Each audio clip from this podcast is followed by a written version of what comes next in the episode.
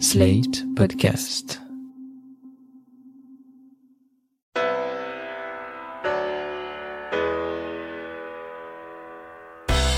Bonjour et bienvenue dans Le Monde Devant Soi, le podcast d'actu international de Slate.fr. Je suis Christophe Caron et je suis en compagnie du directeur de la publication de Slate, Jean-Marie Colombani. Salut Jean-Marie. Bonjour Christophe. Et d'Alain Frachon, éditorialiste au Monde et spécialiste des questions internationales. Salut Alain. Salut Christophe. Avec nous pour cet épisode du Monde devant soi, Robin Tutinge, journaliste et photojournaliste. Salut Robin. Bonjour Christophe, bonjour à tous. Robin, vous êtes actuellement à Calcutta en Inde et vous signez pour Slate cette semaine un excellent photoreportage sur la crise que traverse le pays. Un pays que vous connaissez bien et qui est actuellement particulièrement touché par le Covid-19. Alors quelques chiffres, hein, 3600 morts pour la journée du 28 avril, ce qui donne un total de 205 000 morts, plus de 18 millions de cas pour une population de près d'un milliard 300 millions d'habitants et des courbes toujours en hausse. L'épidémie semble hors de contrôle, aggravée par un variant, le variant indien, que l'on soupçonne d'être particulièrement contagieux. Alors tout cela se déroule dans un contexte politique tendu, un contexte d'élection au Bengale occidental, une région qui résiste pour l'instant à une ascension du BJP, le parti nationaliste hindou du Premier ministre Narendra Modi. Robin Tutinge, avant de parler politique, est-ce que vous pourriez nous donner un aperçu de la situation sur place? Vous parlez, dans votre photoreportage, d'un ouragan avant la tempête. Ben, la situation sur place est vraiment dramatique. Ici, comme partout ailleurs en Inde, Calcutta, c'est la panique. Les hôpitaux euh, commencent déjà à être vraiment débordés. Il n'y a plus de place dans les lits. L'État manque d'oxygène aussi. Et le tout se joue dans un contexte d'élection qui a récemment encore euh, rassemblé les foules. Donc euh, voilà, et surtout ce que l'on craint aujourd'hui en fait, c'est que le nombre de malades explose dans les hôpitaux, notamment parce qu'en un chiffre, une personne sur deux qui est testée aujourd'hui euh, à Calcutta est positive au virus.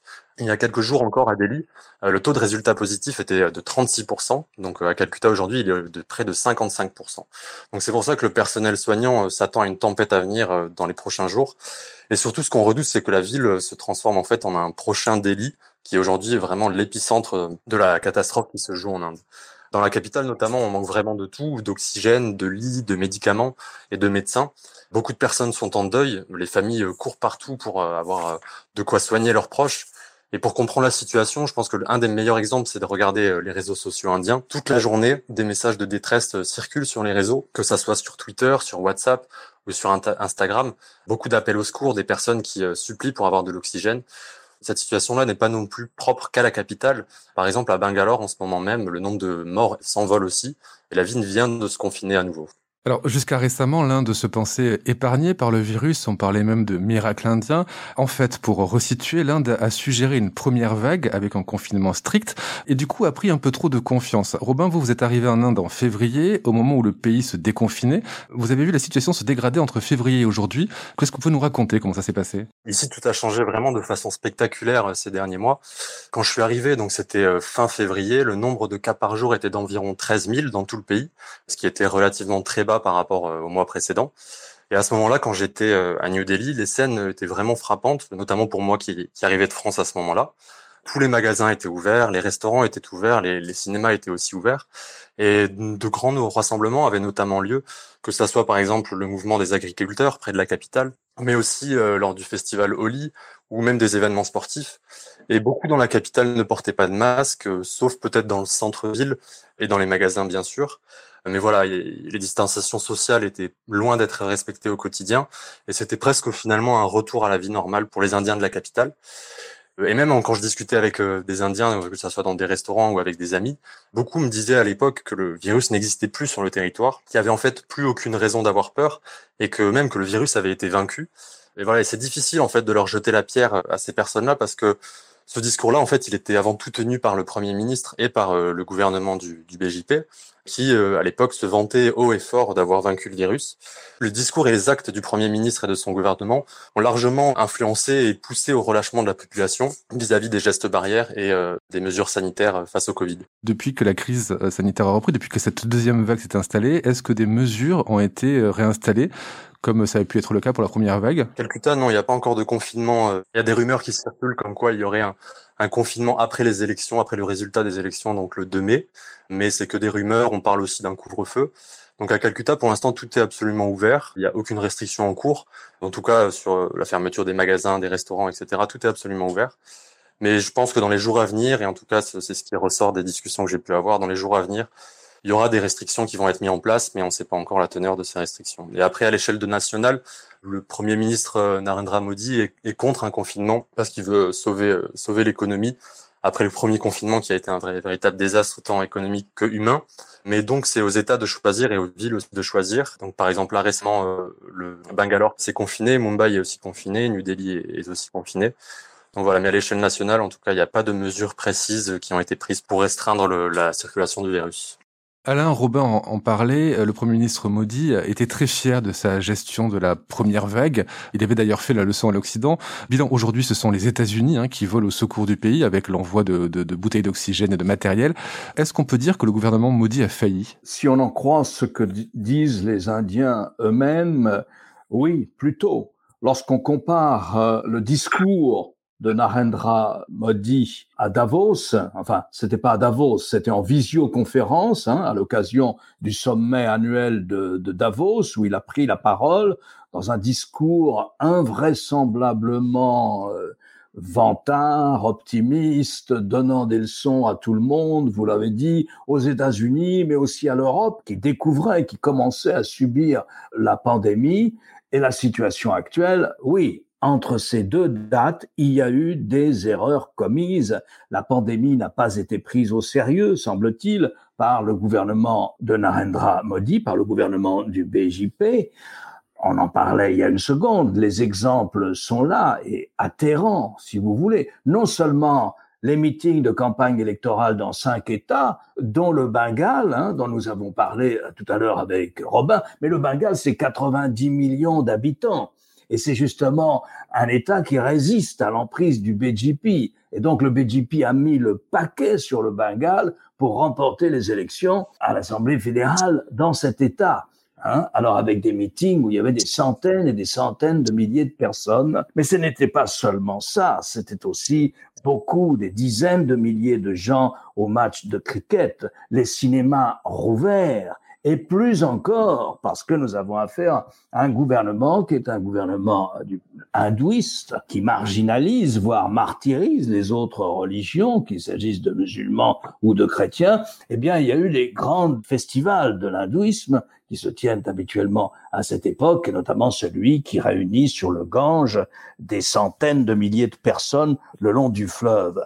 Et après, ces gens-là sont repartis chez eux après le festival religieux, le grand festival religieux qui a eu lieu à cette époque. Eh bien, tout ça a naturellement disséminé le virus. Alors après, il y a un débat qui est propre à l'Inde et maintenant aux scientifiques ici aussi, qui est de savoir est-ce que l'Inde est victime d'un virus particulièrement contagieux, voire virulent, touchant notamment les jeunes, ce qui n'était pas le cas, se transmettant même aux personnes vaccinées, ou bien est-ce qu'on peut imputer à la disparition totale de toute mesure de précaution, de toute discipline sanitaire, ce qui se passe en ce moment en Inde? Voilà, la plupart des experts tentent à dire non, ce virus, on le connaît, c'est le B1617 et euh, on pense plutôt que ce qui ravage l'Inde, ça a été justement cette série d'absence totale de précaution. Pour euh, fixer un petit peu les idées, c'était un état cataclysmique, on l'a dit, et évidemment les, morts se comptent par milliers. Il y a, toutes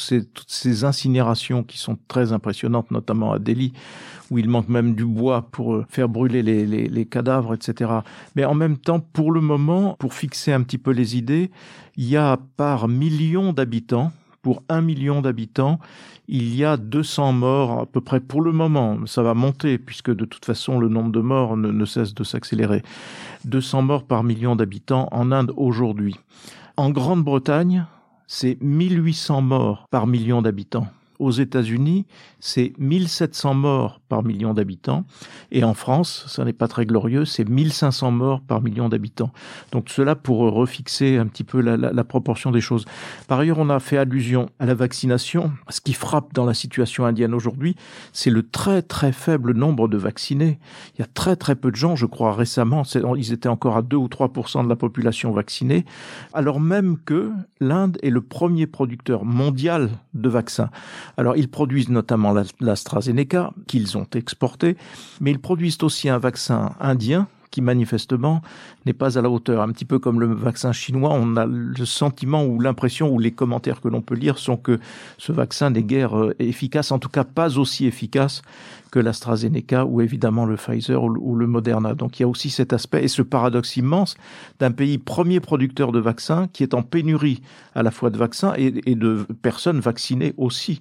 Donc ça contribue à aggraver la situation et à montrer aussi la, la, faiblesse du système de santé indien, quoi, qui est totalement défaillant.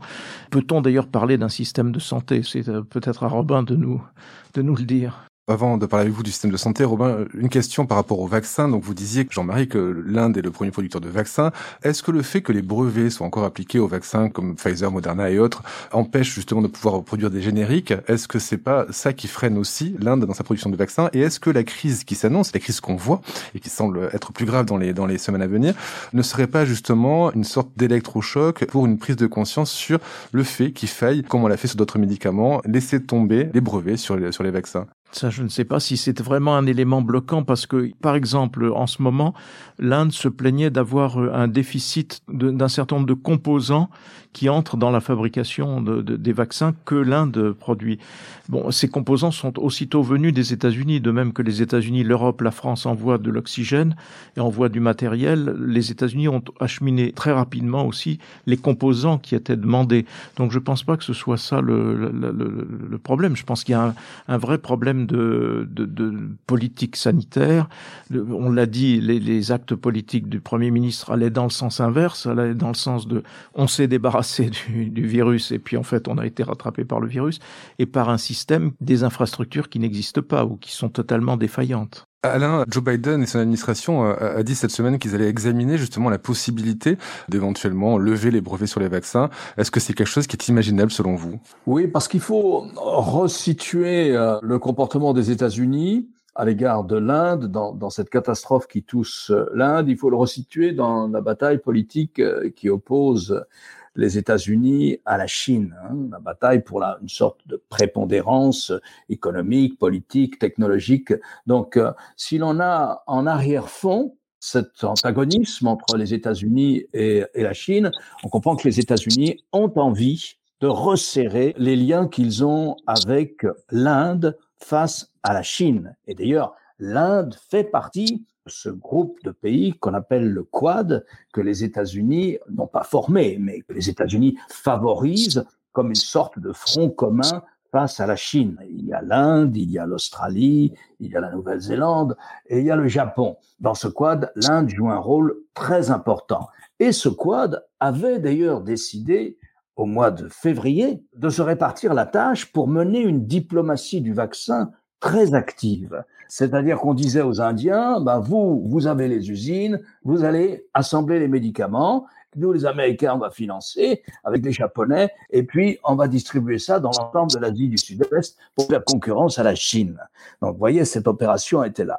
Donc certainement, pour aller peut-être jusqu'à pour encore avoir une relation plus étroite avec la Chine. Mais malgré tout, dans cette situation, on peut très bien imaginer une mesure de où les États-Unis disent aux, aux laboratoires américains, écoutez, pour des raisons stratégiques primordiales et pour des raisons sanitaires aussi, il faut lever les les brevets, il faut lever le droit de propriété intellectuelle. Robin Jean-Marie, euh, tout à l'heure, a parlé du système de santé indien qui, qui, montrait ses limites. Vous avez fait un tour dans différents hôpitaux et services, euh, services de réanimation. Est-ce que le système est vraiment à bout, comme on le voit, comme on a l'impression de le voir euh, d'ici? Alors juste avant de parler du système de santé, j'aimerais juste revenir sur les chiffres de la pandémie en Inde. Je pense qu'il ne faut pas oublier aussi que le, les, chiffres sont largement sous-évalués ici, pour plusieurs raisons. D'un côté, c'est que les, les, décès sont tout simplement pas tous enregistrés euh, sur le territoire, et, et je l'ai vu de mes propres yeux, dans le sens où, euh, dans certains coins reculés, dans certains villages, euh, beaucoup de personnes meurent de symptômes qui sont proches du Covid, mais aucun médecin n'est là pour les diagnostiquer, ou en tout cas, les médecins les plus proches sont à, à 2-3 heures de route il y a quand même une bonne frange de la population qui n'est pas comptée dans les statistiques. J'ai lu euh, récemment que, par exemple, que des médecins sérieux euh, affirmaient que les chiffres officiels devaient être multipliés par 30 euh, environ pour avoir la réalité de, la situation sur place. Donc, je pense que les chiffres aujourd'hui sont pas vraiment un réel indicateur de ce qui se passe en Inde. Et il y a qu'à voir aussi, notamment, le, nombre de crémations qui se font à l'air libre. Ces crémations-là, elles elles débordent des crématoriums et ces chiffres-là ne sont pas forcément comptabilisés dans la, dans les statistiques du gouvernement en tout cas. Quant au système de santé, bah, je pense qu'il a déjà craqué en partie à New Delhi. Il est sur le point de craquer dans d'autres villes du pays, tout simplement. Comme vous le disiez, Christophe, je suis allé dans certains hôpitaux de la région de Calcutta, notamment dans le service d'urgence, et toute la journée, les ambulances se succèdent avec à l'arrière des malades qui sont potentiellement atteints du Covid, en tout cas avec des symptômes sévères qui ressemblent aux, aux symptômes dus au Covid. Mais voilà, le personnel soignant est beaucoup trop occupé à s'occuper de tout le monde, donc des ambulances patientes devant sous une chaleur de près de 36 degrés. Euh, voilà, c'est des scènes qui sont proches du chaos. Donc, euh, je pense qu'on peut dire que le système, euh, système indien de santé est déjà en train de craquer. Hier encore, je discutais avec un ami, un ami indien qui vit à Delhi, et il me disait que voilà, chaque jour était pire que la veille et qu'il avait le sentiment tout simplement que tout le système de santé, le système en règle générale, était en train de s'effondrer devant lui et qu'il n'avait aucune idée de ce qui pouvait se passer à l'avenir. Alain, comment se fait-il qu'un pays comme l'Inde, qui depuis des décennies affiche une belle croissance, hein, c'est entre 5 et 9% certaines années, euh, une croissance qui ferait envie à n'importe quel dirigeant occidental, comment ça se fait que le pays ne se soit pas doté euh, d'un système de santé plus solide et que ce pays semble toujours aussi pauvre? Pour comprendre ce qui se passe en, en Inde, je crois qu'il faut regarder ce qui se passe euh, en Chine.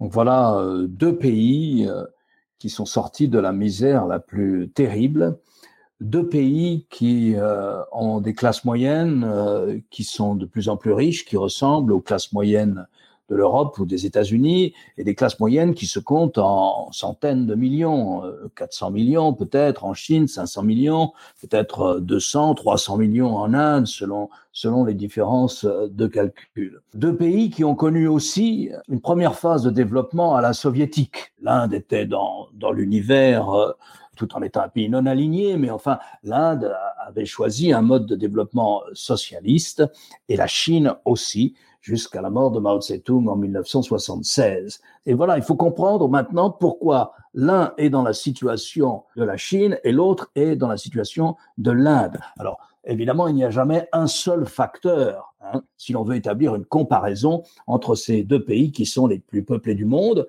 un milliard 400 millions de personnes, un petit peu moins maintenant au dernier recensement pour ce qui concerne la Chine, puisque la population chinoise diminue, et bientôt un milliard 400 millions également en Inde, pays qui va en population bientôt dépasser la Chine. Eh bien, la Chine, elle, lorsqu'elle se lance, lorsqu'elle ouvre une partie de son territoire aux investissements étrangers le long de sa côte, dans le sud du pays, lorsqu'elle crée ses zones de développement spéciales, à partir de 1978 et de Deng Xiaoping, la Chine choisit de multiplier les investissements en infrastructure. Autrement dit, tous les points de croissance qu'elle accumule ne vont pas au salaire, ne vont pas euh, ici et là, mais sont réinvestis dans les infrastructures et c'est systématique. Et donc, chaque région développe ses trains à grande vitesse, ses routes, ses autoroutes, ses hôpitaux, ses écoles, ses ponts, ses tunnels, ses ports, ses aéroports. Ce qui est impressionnant en Chine, c'est ce réseau invraisemblable d'infrastructures, à tel point que lorsqu'ils ont une baisse dans la croissance, le premier réflexe des Chinois, c'est de réinvestir dans les infrastructures avec naturellement un paquet d'éléphants blancs, comme on dit, c'est-à-dire d'investissements en infrastructures qui ne servent à rien, d'autoroutes qui ne mènent nulle part ou d'écoles qui n'accueillent pas d'écoliers. Et ils sont bien conscients du fait qu'ils sont allés peut-être euh, trop loin dans cette politique économique conjoncturelle qui consistait à relancer l'investissement en infrastructure chaque fois qu'il y avait une baisse dans le cycle de croissance. Ils sont bien conscients que la productivité de leur investissement aujourd'hui est très faible parce qu'il y a eu un surinvestissement. Et ensuite seulement, l'économie s'est développée par la consommation intérieure, et d'abord par les exportations, puis en ce moment par la consommation intérieure. Mais c'est tout de même l'investissement qui a tiré le modèle économique, l'investissement en infrastructure qui a tiré le modèle économique chinois. Vous n'avez pas eu la même chose en Inde. L'Inde a développé aussi une économie extrêmement brillante, vous le disiez, avec des secteurs industriels de pointe à très forte valeur ajoutée, qu'il s'agisse de, l'espace, de l'informatique, vous voyez, de secteurs de ce type, de secteurs de, pointe qui feront le, le paysage industriel de demain, mais sans infrastructure sans infrastructure, rien de comparaison avec la Chine. Alors encore une fois, ce n'est pas un seul paramètre qui explique les différences, naturellement, entre l'Inde et la Chine. Mais enfin, il y a celui-là, qui a été le choix politique des Chinois de donner la priorité aux investissements en infrastructure ce que n'a pas fait l'Inde. Donc, avant de terminer cette émission, j'aurais voulu qu'on parle un peu de politique indienne, puisque, euh, je l'ai dit en introduction, tout ceci se déroule dans un contexte électoral. Il se joue en ce moment le renouvellement du Parlement du Bengale occidental. C'est une région que le parti du Premier ministre actuel, Narendra Modi, souhaite remporter. Jean-Marie, est-ce que vous pouvez nous en dire plus sur ce parti, le BJP, et sur Modi, euh, qui tient le pays d'une main de fer? C'est un gouvernement ultranationaliste qui est en place depuis 2014, qui a été donc confirmé par des élections plus récentes.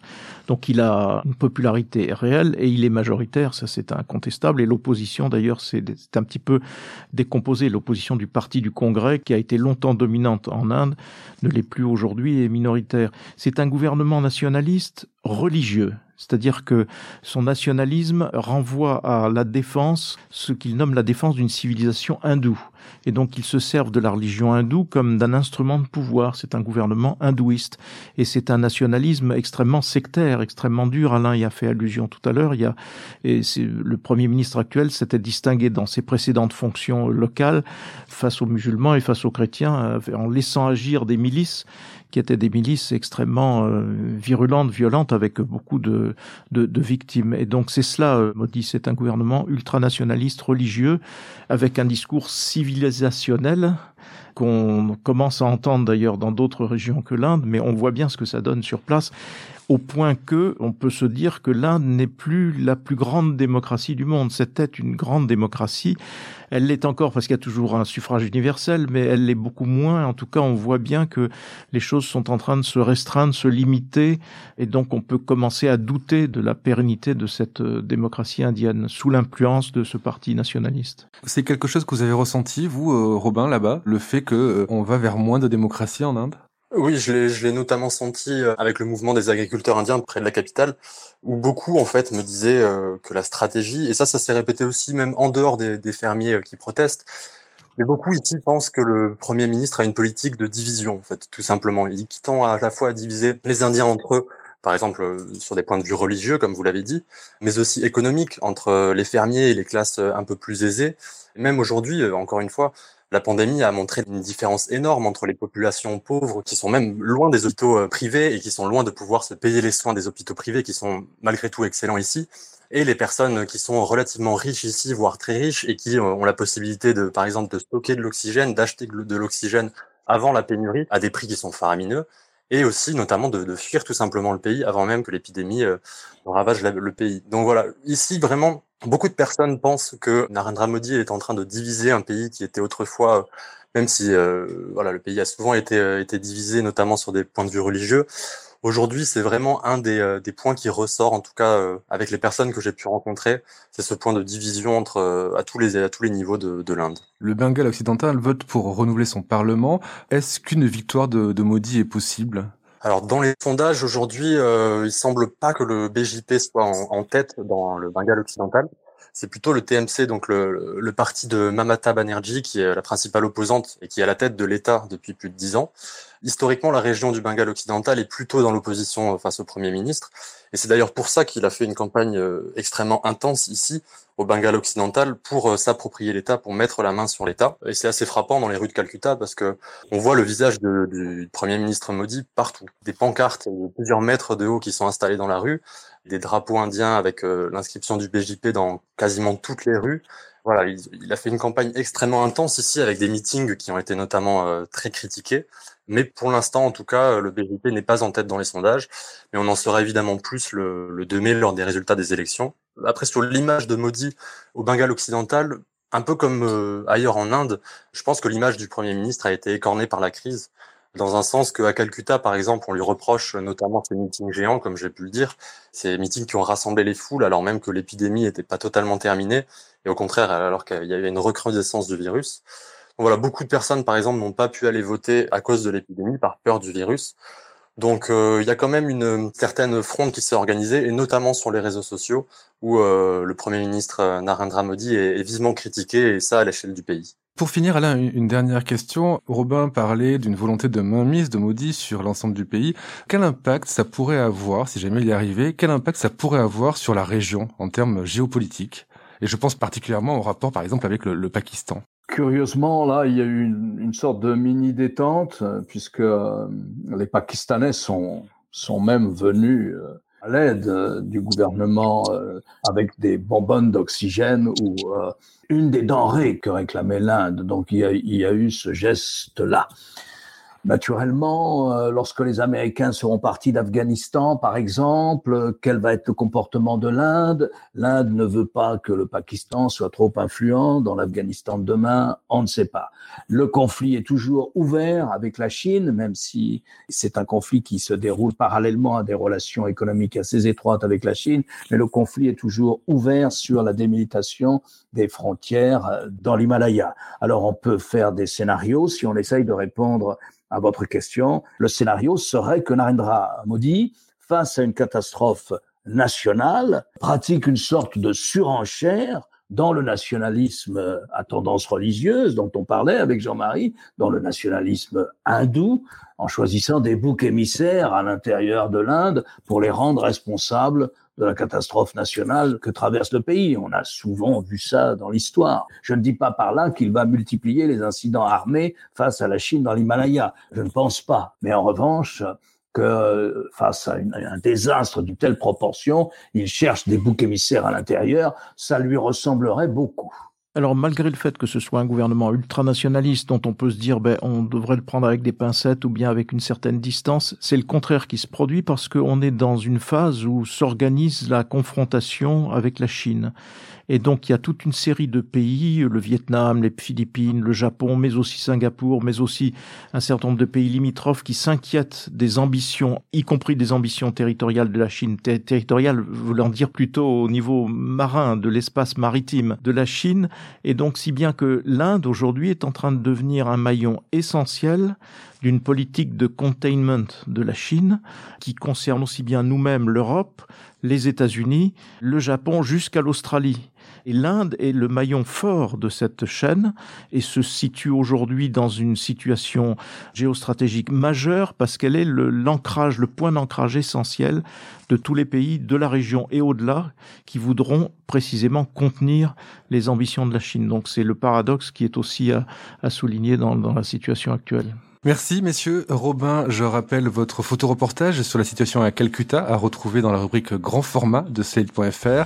Alain, un mot pour rappeler qu'on peut vous lire chaque jeudi dans Le Monde et cette semaine vous parlez de l'ambition de Xi Jinping de faire de Shenzhen une Silicon Valley. Quant à vous Jean-Marie, c'est sur France 24 qu'on vous retrouve chaque jeudi dans l'émission politique et cette semaine vous vous interrogez sur le risque politique que prend l'exécutif en déconfinant en mai. Merci à tous les trois et à la semaine prochaine pour un nouvel épisode du Monde devant soi. Au revoir Christophe. Merci Christophe. Merci. Retrouvez le monde devant soi chaque vendredi sur slate.fr, votre plateforme de podcast préférée.